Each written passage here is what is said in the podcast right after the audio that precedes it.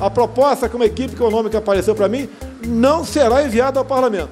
Não posso tirar de pobres para dar para paupérrimos, como por exemplo a questão do abono para quem ganha até dois salários mínimos. Seria, né? Um décimo quarto salário. Não podemos tirar isso de 12 milhões de pessoas para dar para um Bolsa Família ou Renda Brasil, seja lá o que for o nome desse novo programa. Esse é o presidente Jair Bolsonaro em uma solenidade realizada no último dia 26 de agosto, avisando que recusou a proposta da equipe econômica para o Renda Brasil, o programa social que vai repaginar o Bolsa Família. A bola agora está com o parlamento, que agora recebe essa medida provisória e a aprovará com toda certeza e, se for o caso, farão aperfeiçoamentos. Esse é Bolsonaro no lançamento do Casa Verde Amarela. Outra mudança na cartilha de benefícios sociais que vai alterar o Minha Casa Minha Vida. Não deu certo. Deu azar. Se os cubanos fossem tão bons assim, Dilma e Lula teriam aqui no Planalto para atendê-los cubanos e não brasileiros. Esse já é um pouco mais antigo e trata do lançamento do programa Médicos pelo Brasil, que substituiu o Mais Médicos, depois do governo brasileiro ter duvidado da capacidade dos médicos cubanos de atuarem aqui. Todas essas mudanças fazem parte de uma estratégia do governo federal para substituir grandes marcas dos governos petistas. Eu sou o Lucas Monteiro. Por enquanto, a gente sabe que mudanças de nome estão sendo feitas, mas os detalhes desses projetos ainda não estão bem colocados. E eu sou Kali Momesso.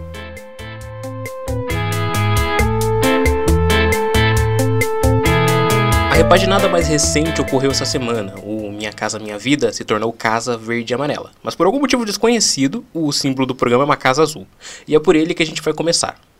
Criado em 2009 pelo governo Lula, o programa Minha Casa Minha Vida se tornou referência quando se trata de moradia popular, financiando casas e apartamentos a juros baixos para pessoas em situação de vulnerabilidade social.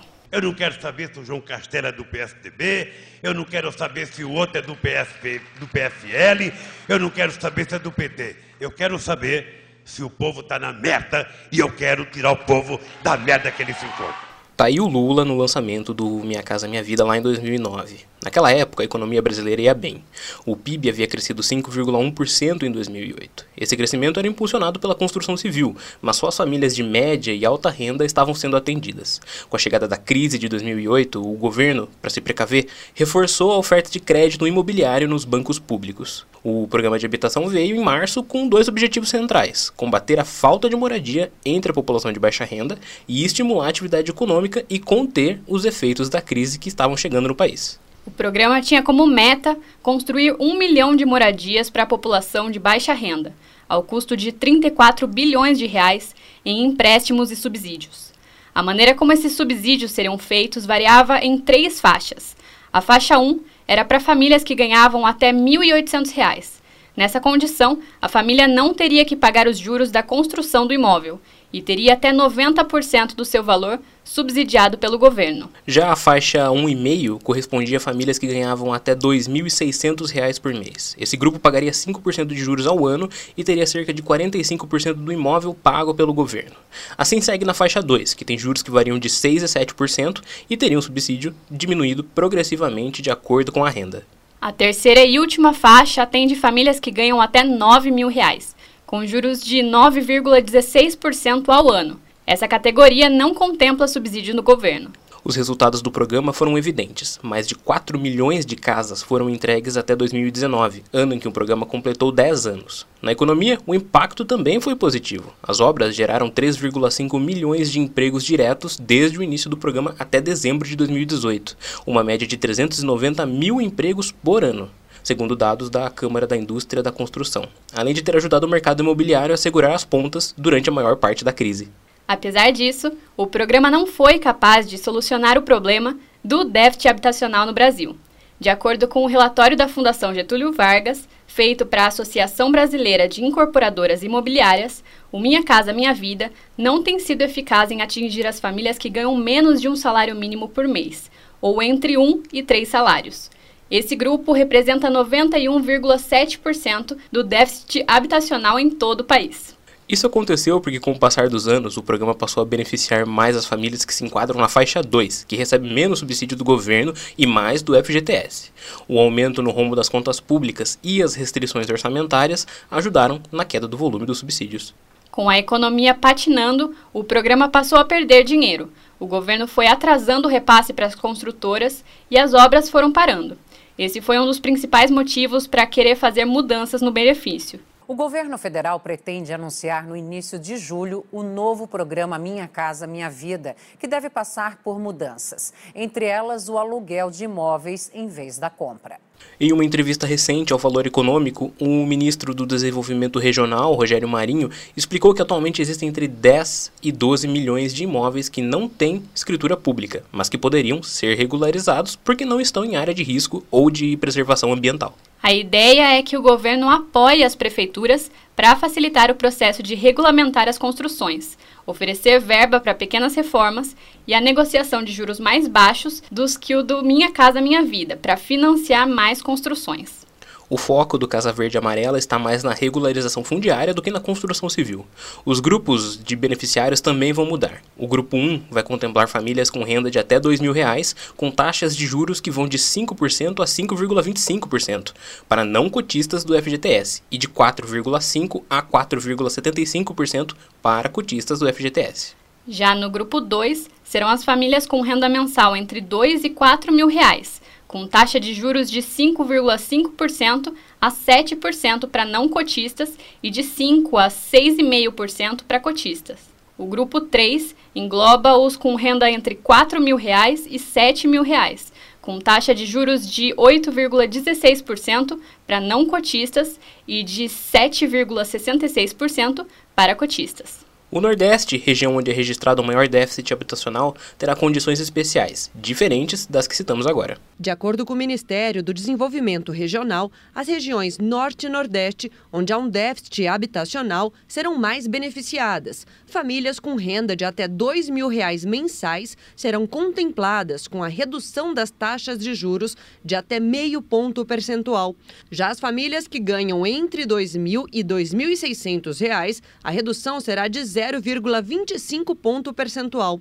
Nessas regiões, os juros serão mais baixos e poderão chegar a 4,25% ao ano para quem for utilizar o Fundo de Garantia por Tempo de Serviço, o FGTS. E nas demais regiões, serão até 4,5% de juros anuais. No lançamento do programa, na última terça-feira, o ministro Rogério Marinho explicou um pouco mais sobre o novo programa. Nós vamos permitir, com essa alteração, notem, que mais de um milhão de famílias no Brasil possam participar do sistema habitacional e eles eram impedidos em função da determinação de que apenas 30% da sua renda fosse comprometida com essa prestação. E a redução da remuneração do agente financeiro ao longo dos próximos quatro anos, né, de forma gradativa, vai permitir, senhor presidente, que mais 350 mil unidades sejam construídas com menos dinheiro, senhor presidente. Porque o subsídio da Caixa Econômica Federal, desculpe, do Fundo de Garantia, vai diminuir ao longo desse período de 9 bilhões para 7,5 bilhões de reais. O governo prevê gerar até 2024 mais de 2,3 milhões de empregos diretos e indiretos com o novo programa. O Casa Verde Amarela foi criado através de uma medida provisória. Ele tem validade de 120 dias e vai para o Congresso, onde os parlamentares vão fazer adequações e efetivar ou não a troca do Minha Casa Minha Vida por esse novo programa. Criou, dez anos depois, nós consagramos aquilo que era uma dúvida, incerteza de que pouco dinheiro na mão de muitos é distribuição de renda e muito dinheiro na mão de poucos é concentração de riqueza.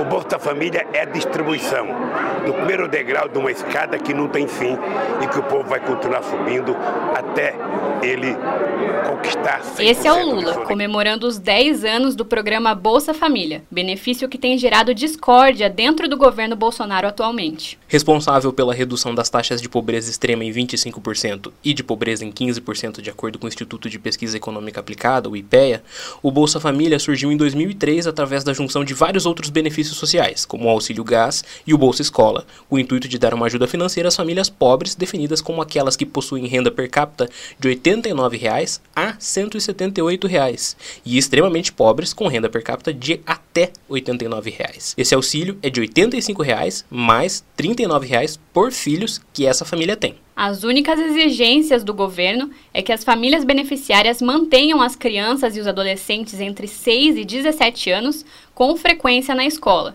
e façam o acompanhamento de saúde das gestantes, as mulheres que estiverem amamentando e as crianças que também devem ter a vacinação a em dia. A brasileira para a superação da fome e da miséria é exemplo em vários países. Delegações estrangeiras e organismos internacionais reconhecem o protagonismo do Brasil, especialmente após a criação do programa Bolsa Família. Atualmente, o Bolsa Família paga cerca de 191 reais para cada família beneficiada com o programa. Tido como bem-sucedido, o benefício, além de tudo, é barato para os cofres públicos, custando 30 bilhões de reais por ano. Porém, o Bolsa Família também sofre de problemas de repasses, cortes e atrasos como Minha Casa Minha Vida. O orçamento do programa encolheu em 2020 são 3 bilhões de reais a menos que em 2019. Ainda em 2019, com os cortes, o Ministério da Cidadania, pasta que administra o programa, soltou uma nota justificando a retirada de mais de um milhão de benefícios. Seu principal objetivo, a contemplação de renda, está desvirtuado. Por isso, técnicos do Ministério da Cidadania têm se debruçado em estudos para aperfeiçoar a gestão do programa e os processos de inclusão, exclusão e manutenção de famílias na folha de pagamento, com o objetivo de beneficiar os que realmente precisam. Fecha aspas. No começo de março desse ano, enquanto o presidente da República brigava com Deus e o mundo, numa retaliação a governadores do Nordeste, a região que concentra 36,8% das famílias em situação de pobreza ou extrema pobreza na fila de espera do programa, ficou só com 3% das concessões do Bolsa Família, enquanto o Sul e Sudeste responderam por 75% do novo repasse do benefício. Vale lembrar que apesar de ter proposto e pago um 13º do Bolsa Família em 2019, o presidente Jair Bolsonaro sempre foi um crítico do programa. E a Bolsa Família é uma mentira. Você no Nordeste não consegue uma pessoa para trabalhar na tua casa. Porque só se for trabalhar, perde o Bolsa Família. O cara tem 3, 4, 5, 10 filhos e é problema do Estado, cara. Ele já vai viver de Bolsa Família, vai fazer nada. Não produz bem nem serviço, não produz nada. Não colabora com o PIB, não faz nada. Fez oito filhos. Aqueles oito filhos vão ter que ter creche, escola, depois cota lá na frente. Para ser o que na sociedade? Vai ser nada. Você vê meninas no Nordeste, bate a mão na barriga grávida e fala o seguinte, que tem também o auxílio natalidade, esse aqui vai ser uma geladeira, esse aqui vai ser uma máquina de lavar. E não querem trabalhar. O ministro da Cidadania nosso, é, o que acontece? É, ele fez o levantamento é, de, de 3 mil famílias que recebem Bolsa Família. 3 mil famílias recebem Bolsa Família. Pegou a garotada de 0 a 3 anos. E essa garotada então foi acompanhada por algum tempo. Chegou-se à conclusão que o desenvolvimento intelectual dessa garotada, filhos de Bolsa Família, o desenvolvimento deles equivalia a um terço da média mundial. Com a chegada da pandemia de Covid-19, demissões em massa começaram a ocorrer. Perdas de postos de trabalho e falta de estrutura na saúde, o governo se viu sem saída e teve que abrir a torneira dos gastos públicos. Foi proposto pelo Palácio do Planalto o auxílio emergencial, com o valor de 200 reais. O Congresso rejeitou a proposta e aumentou o valor para 600 reais. O benefício atinge não só pessoas de baixa renda, mas trabalhadores informais e mães chefes de família também. A ideia do governo era pagar esse auxílio por apenas três meses, de abril até julho. Como a situação da pandemia piorou, mais duas parcelas foram adicionadas e o impacto foi mais do que positivo para a situação da população. Com benefício distribuído para 65 milhões de pessoas, a proporção de brasileiros que vivem abaixo da linha da extrema pobreza chegou ao menor nível em 40 anos segundo o levantamento da Fundação Getúlio Vargas. Em maio, 4,2% dos brasileiros viviam com menos de 155 reais por mês.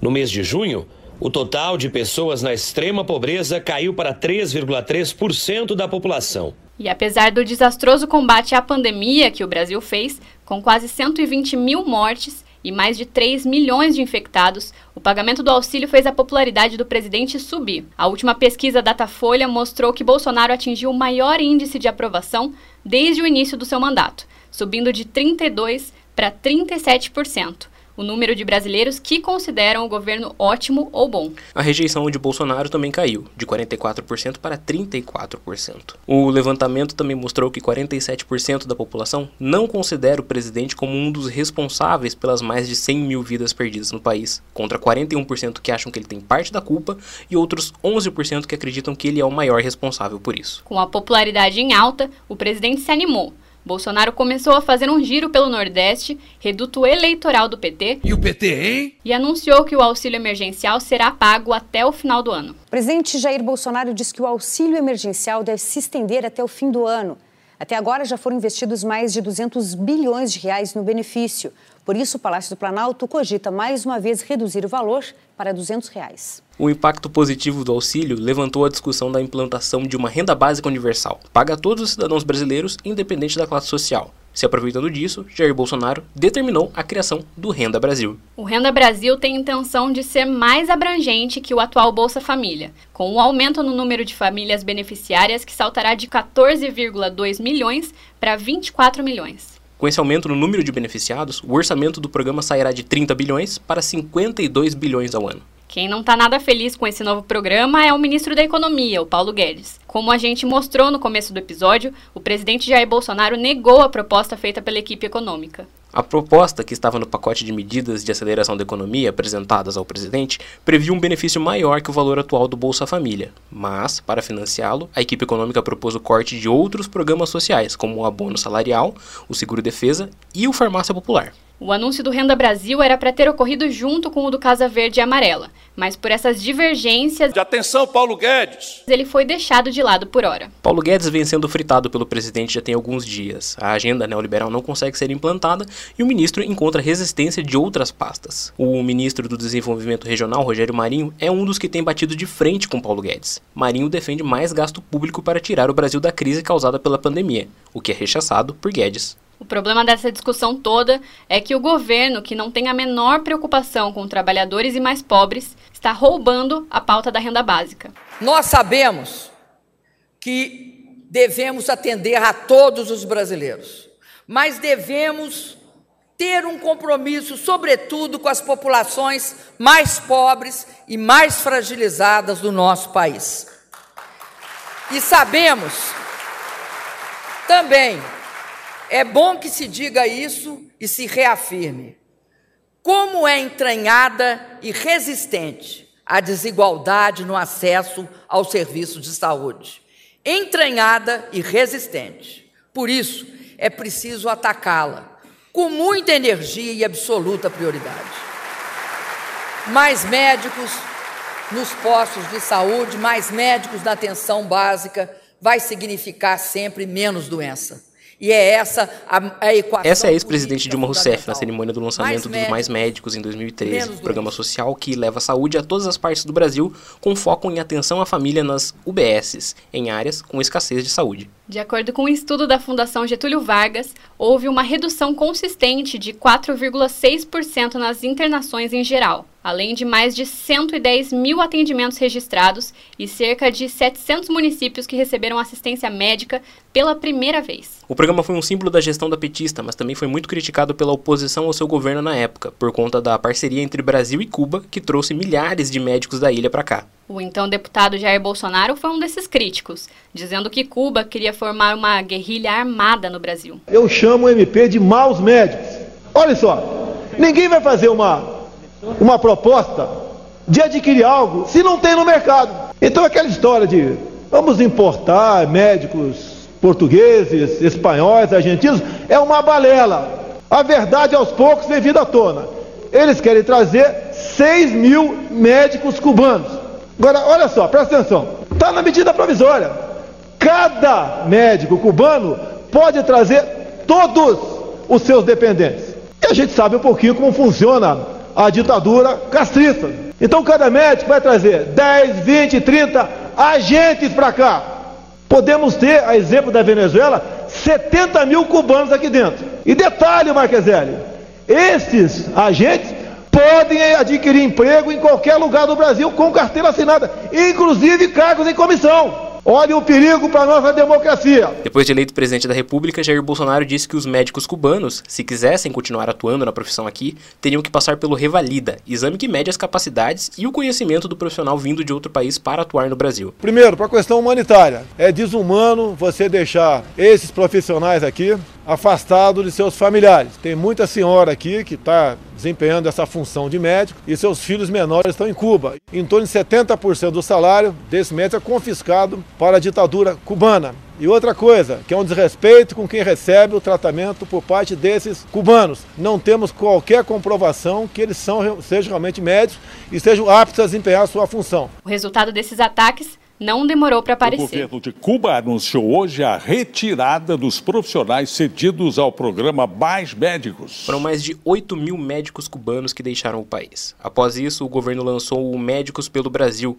propondo criar 18 mil vagas para novos médicos, a exigência da validação do diploma e a mudança no modelo de contratação dos profissionais. Só que o programa não foi para frente. Os editais do Médicos pelo Brasil eram para ter sido lançados no final de 2019, mas até hoje não foram lançados. E essa discussão, pelo jeito, deve ficar para o segundo semestre desse ano. As milhares de vagas deixadas pelos cubanos ainda precisam ser preenchidas. Por conta da pandemia, o Mais Médicos não teve um fim oficialmente. Na verdade, ele ganhou uma sobrevida. Médicos cubanos que ficaram no Brasil foram convocados novamente para ajudar no combate ao coronavírus através do antigo programa. A falta de um projeto faz com que o governo não tenha ideias claras ou saiba como realizar mudanças em programas sociais que já existem.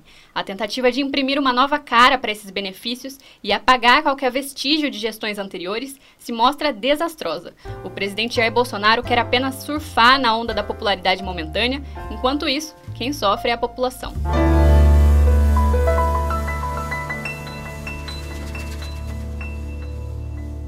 Então é isso. O podcast Questão de Ordem fica por aqui. Foram usados nesse programa áudios do SBT, da Rede TV, da Globo News, do Palácio do Planalto, da TV Brasil, do Jornal O Globo, da Band, TV Câmara, Cultura e Deutsche Welle Brasil. Você pode nos encontrar nos aplicativos Spotify, Apple Podcasts, Google Podcasts, Castbox ou qualquer aplicativo de podcasts. Não se esqueça de nos seguir nas redes sociais no arroba .mp3podcast. Muito obrigado pela sua audiência e até mais. Até!